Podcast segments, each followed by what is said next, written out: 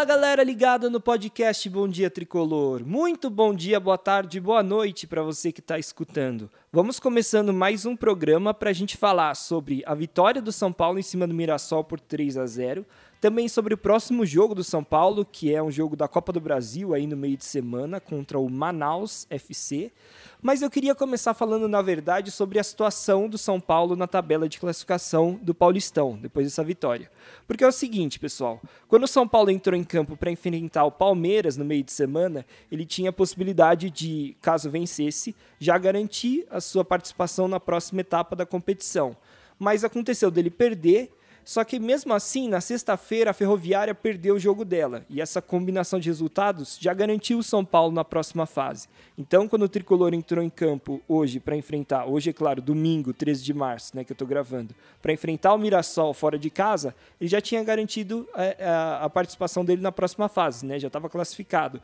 Bastava apenas é, garantir a primeira colocação do grupo. E essa vitória também assegurou é, isso. Né? Então, o São Paulo vai se classifica né, no grupo B em primeiro, em segundo vai ficar o São Bernardo. Então, São Paulo e São Bernardo vão se enfrentar nas quartas de final do Paulistão, num jogo único no Morumbi. Esse jogo ainda vai ter data definida exatamente. Agora, o São Paulo ainda tem uma briga para ver em que posição ele vai ficar na tabela geral do Paulistão. Porque lembrando, né, os jogos de quartas de final e semifinal do Paulistão são jogos únicos, e aí o jogo é definido, o local do jogo é definido de acordo com quem tem a melhor campanha. Então, o ano passado, quando o São Paulo foi campeão, por exemplo, ele enfrentou aqueles times lá, né? Foi acho que Mirassol, inclusive, foi esse jogo no Morumbi, porque o São Paulo tinha campanha melhor do que o rival Mirassol. E, e a mesma coisa vale também para a final. A final são dois jogos, mas aí o time que tem melhor campanha faz o segundo jogo em casa. E, mas eu acho que aí já é um pouco menos. É, você tem um pouco menos de vantagem, né? Porque são dois jogos, um dos jogos vai ser na sua casa. Agora, como nas quartas e semifinal jogo único, aí é mais complicado, né? Porque no caso, ainda mais a gente aqui no estado de São Paulo, se o jogo for contra, por exemplo, o Palmeiras ou Corinthians ou Santos, é, você vai ter torcida única, né? Então é realmente um ambiente mais hostil para o seu time jogar. Enfim, e com isso, então, o São Paulo agora já está em primeiro do grupo, já sabe que vai enfrentar o São Bernardo e o jogo vai ser no Morumbi, e briga agora ali diretamente, mais diretamente contra Corinthians e Bragantino, para ver quem que vai ficar em segundo lugar, porque o primeiro lugar é bem provável que fique com o Palmeiras. Até existe uma chance, nesse momento que eu estou gravando o podcast, do Palmeiras não ficar em primeiro, mas é, é, é improvável. Ele teria que perder o jogo de agora contra o Santos e o último, e o Bragantino venceu seus dois jogos, aí o Bragantino conseguiria passar. Mas enfim, é, fato é que o São Paulo agora está mais tranquilo do que nunca, né? Já garantiu, é, enfim, a, a, classificação, o primeiro lugar. Então agora ele vai, é claro, focar na Copa do Brasil, que já tem jogo também mata-mata, né? E falando de mata-mata de Paulistão, que é um jogo contra o Manaus no meio de semana, na quarta-feira, nove e meia da noite. Mas antes disso, vamos então falar como é que foi essa partida do São Paulo contra o Mirassol. Bom, galera, o São Paulo começou jogando bem, é, fez um gol logo no início, ali com 20 minutos, numa cobrança de pênalti do Reinaldo. Aquele pênalti que a gente sabe que tem sido muito marcado, né? O Reinaldo foi cruzar, a bola bateu na mão do jogador ali, do defensor do Mirassol. Tava muito perto, não tinha como o cara tirar a bola, a mão da, da trajetória da bola, né? Mas é aquele tipo de pênalti que todo mundo tem marcado, então não tem também muito o que reclamar. É, e daí o São Paulo fez 1 a 0 e eu achei que, assim, logo depois do gol, ele ainda teve uma chance clara ali com o Juan, garoto, depois do toque de bola ali do Luciano. Mas depois o São Paulo deu uma acomodada no jogo, perigosa, porque parece que o time ficou insistindo demais em sair com a bola naquela saidinha de Nis, né? Aquela saidinha tocando bola perto da própria área, quando ia cobrar tiro de meta. E começou em sequência a perder, perder bola e começou a ficar perigoso ali. O Mirassol não teve competência ali tal para conseguir é, fazer um gol, pelo menos criar uma chance muito perigosa, mas foram várias bobeadas ali na frente da área e o negócio começou a ficar esquisito. Parecia que assim o jogo estava fácil para o São Paulo e o próprio São Paulo começou a complicar, dando a bola para o Mirassol ali no campo de defesa. Então Começou o segundo tempo, o Mirassol, aproveitando esse bom momento que terminou o primeiro tempo, foi para cima do São Paulo e ali conseguiu. É, foi, foram as finalizações de fato do Mirassol no jogo, foram no comecinho do segundo tempo. E aí o Rogério percebeu que o time realmente não estava reagindo e alguns jogadores deram uma caída no segundo tempo, né? Por exemplo, eu vou falar da escalação, tudo, mas o Andres Colorado, ele jogou bem no primeiro tempo, no segundo ele sumiu. Eu acho que o cara cansou, né? Mirassol, 4 horas da tarde, super quente, e é um jogador que não, praticamente não tinha atuado como titular nessa temporada, nem pelo São Paulo, nem pelo time colombiano que ele veio. Então ele sentiu o ritmo de jogo e deu uma caída ali no segundo tempo.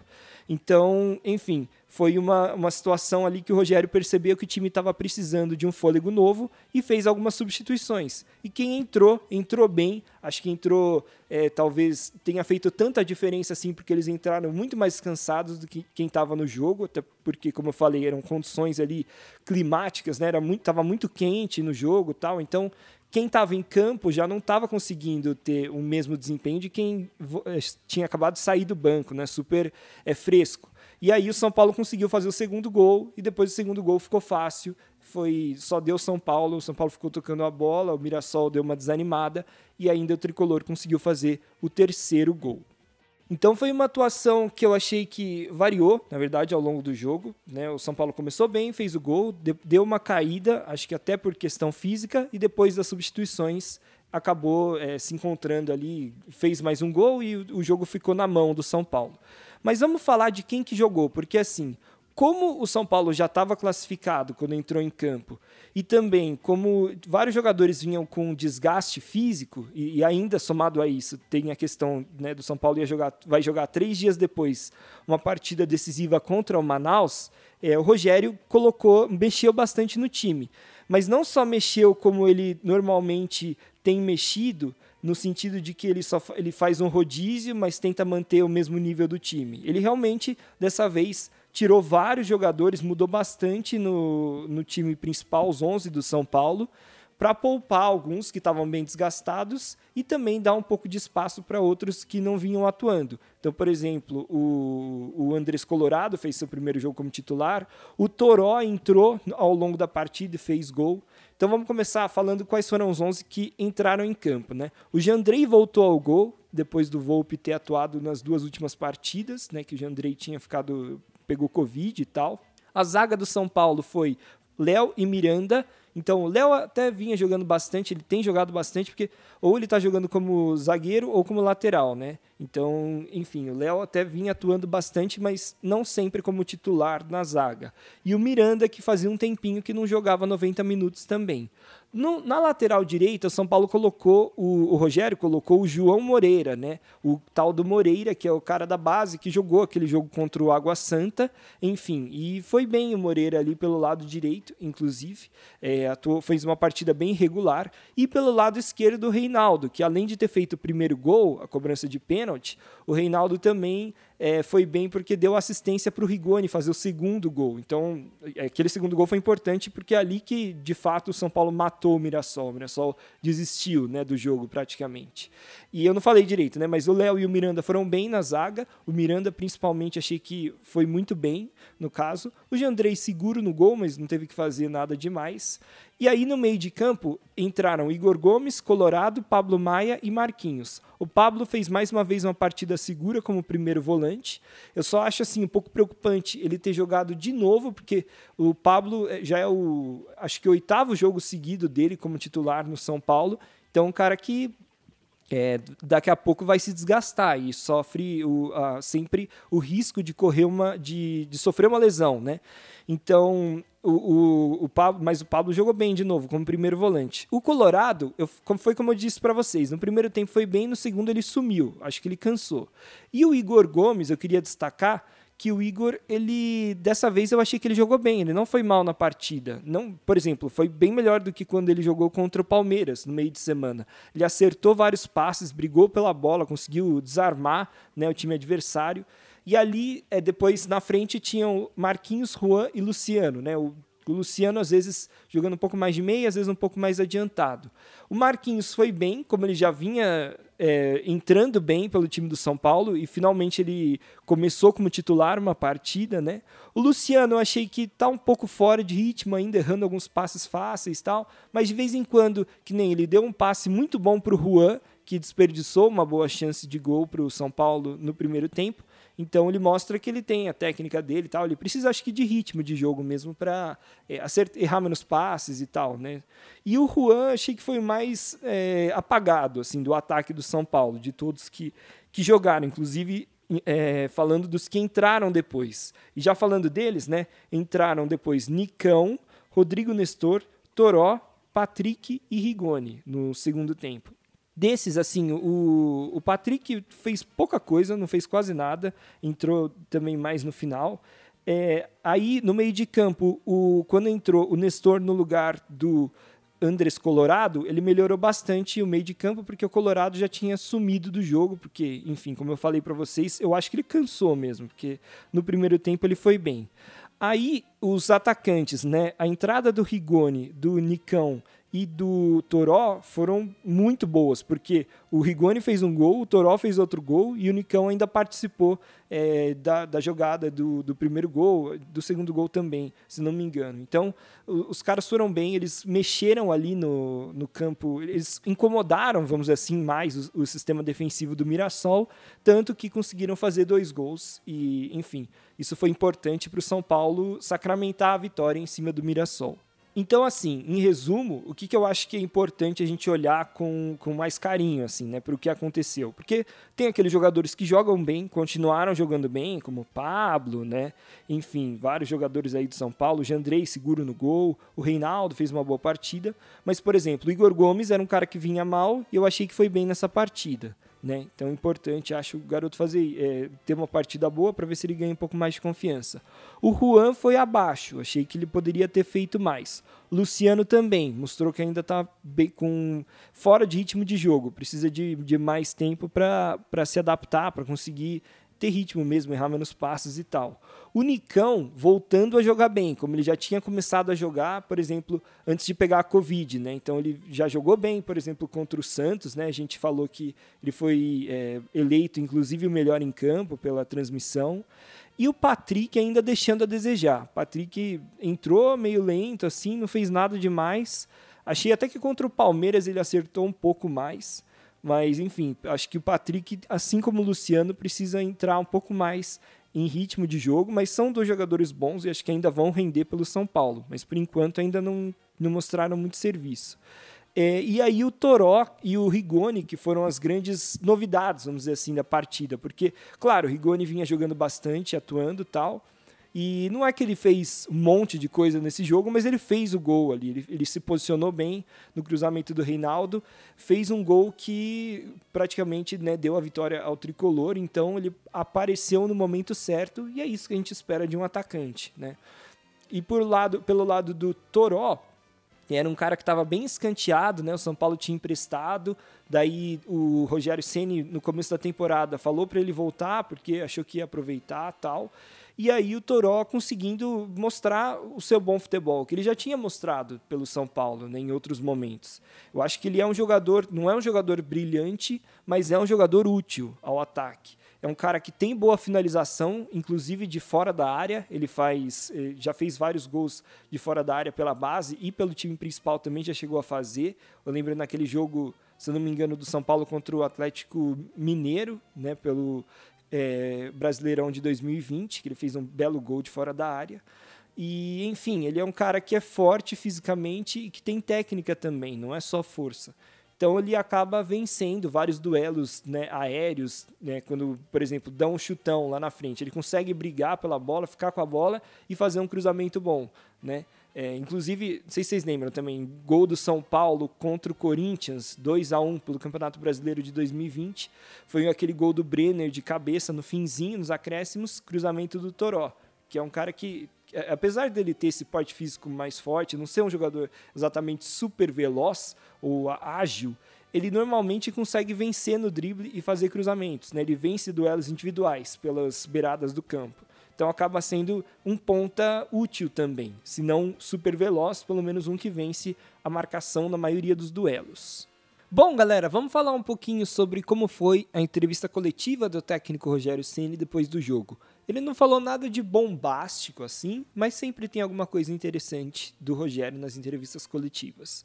Primeiro, ele falou que ele tem uma dificuldade, não, mas ele falou que é uma experiência nova para ele trabalhar com um grupo tão grande de jogadores. Ele disse que normalmente trabalha com um grupo menor e que ele sempre fica, ele presta atenção para não deixar ninguém de lado, ninguém assim, né, escanteado dentro do elenco. E aí ele falou que ficou feliz pelas atuações do Toró e também do Rigoni, que ele disse que é um cara que trabalha muito no dia a dia. Na sequência, ele falou um pouquinho sobre não ter colocado o Luan no jogo. Ele disse que queria ter colocado o Luan, a ideia dele era deixar o Luan por 30 minutos em campo, que era o que ele achou que o Luan aguentaria jogar, né, pela condição física que tem atualmente, mas que por conta ali das situações de jogo, substituições, ele acabou dando preferência, ele acabou ficando com uma situação que ele tinha que escolher entre dar mais minutos para o Patrick ou para o Luan, ele acabou optando pelo Patrick. É, depois ele falou um pouquinho sobre o que ele disse que assim, que ele acha que para o São Paulo melhorar, ele precisa que tenha assim uns três ou quatro jogadores que são muito importantes, né, são tecnicamente muito importantes para o elenco que ainda estão fora de forma. E quando esses jogadores entrarem em forma, aí o time do São Paulo vai ficar ainda mais forte. É, na sequência, questionaram sobre o Reinaldo, que ele faz muitos gols de pênalti e tal, e o Rogério falou que o Reinaldo bate pênalti melhor do que ele batia na época de jogador. E aí depois perguntaram para o Rogério fazer uma análise mais tática do jogo, né, em relação aos laterais do, do campo, e ele disse que, como o Reinaldo, né, por conta já da idade e por conta da situação do jogo que estava muito quente, é, ele não conseguiria descer tantas vezes para fazer cruzamentos, ele optou por deixar ali o Marquinhos para ajudar a fazer essa função pela beirada do lado esquerdo. E do outro lado, o Moreira, que é um jogador mais jovem, tem mais vigor físico. Esse sim teve mais liberdade para ir até o fundo do campo. E aí o Igor Gomes ficou mais ali é, no meio mesmo, né? não fazendo uma função tão aberta. E por fim, a última coisa interessante que o Rogério falou na entrevista coletiva foi quando questionado assim: é, você acha, Rogério, que o São Paulo vai conseguir até que ponto bater de frente com esses times que são tecnicamente melhores? E aí citaram né, o Corinthians e o Palmeiras e falaram quanto até que ponto essa entrega do São Paulo, esse jogo coletivo, vai ser suficiente para para jogar contra esses, essas equipes que têm elencos melhores, ou, ou, pelo menos jogadores mais técnicos. E aí o Rogério respondeu dizendo que é uma boa pergunta, e aí ele falou que assim, que se o São Paulo pudesse ter pelo menos um ou dois jogadores que fossem muito bons no um contra um, jogadores de beirada de campo, isso ajudaria bastante. Mas que ele também entende a situação financeira do time e ele disse que a entrega, a luta né, e a competitividade não vai faltar ao time do São Paulo. Bom, galera, próximo jogo do São Paulo vai ser São Paulo e Manaus, pela segunda fase da Copa do Brasil. Lembrando que nessa fase, que é jogo único, é, se o jogo empatar, vai para os pênaltis. Não tem mais aquele negócio de empatar, o São Paulo se classifica, como foi na primeira fase contra a, o Campinense. Né? E no caso, o São Paulo vai jogar nessa quarta-feira, dia 16 de março, às 9h30 da noite, no Morumbi e esse jogo vai ter transmissão aí da TV Globo e também de Sport TV e Premiere. E é claro que nessa partida é, a gente já tem algumas pistas de quem deve jogar. Né? Por exemplo, eu acho que o Jandrei vai começar no gol, não vai. O Volpe, pelo que o Rogério Ceni vem declarando nas entrevistas coletivas, hoje é o reserva do Jandrei, né? não há mais um revezamento. Na zaga, vão jogar muito provavelmente Diego Costa e Arboleda, Diego Costa, Arboleda e Rafinha, que foram poupados nesse jogo. E na lateral esquerda, eu acho que o Rogério vai de Léo. Mas assim, se ele for colocar alguém que não atuou contra o Mirassol, como o Léo jogou como zagueiro, teria que ser o Wellington. Mas eu acho que o Rogério mesmo assim vai com o Léo, porque ele tem usado mais o Léo ali pela esquerda. Ele só jogou o Wellington quando ele não tinha outra opção ali pelo lado de campo. No meio, eu acho que ele vai insistir no Pablo, porque é o volante que vem dando certo. E o Luan, se tinha só condições de jogar 30 minutos contra o Mirassol, ele não vai ter condições de ser titular já para essa partida de quarta-feira.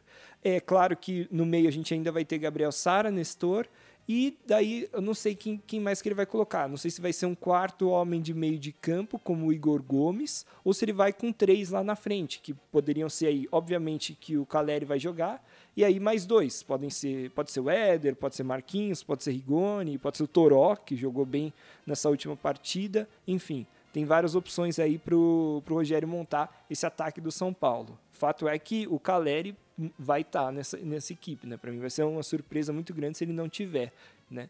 Enfim, e ainda tem os jogadores que estão voltando de lesão e agora começam a jogar de novo, né? O Alisson, que atuou bastante, o Nicão, que foi bem nessa partida também. Então tem mais algumas opções aí para compor esses últimos, vamos dizer assim, quatro jogadores diferentes do São Paulo, né? Porque o, tricolor pode jogar no 4-4-2 ou no 4-3-3, dependendo aí do que o Rogério achar que é melhor para o time. Bom, galera, eram essas todas as informações que eu queria falar para vocês no episódio de hoje. Muito obrigado por escutarem. Não se esqueçam de se inscrever no Bom Dia Tricolor, no seu agregador de podcast e no YouTube, e de seguir a gente no arroba Bom Dia Tricolor no Instagram. Valeu, galera! Até a próxima!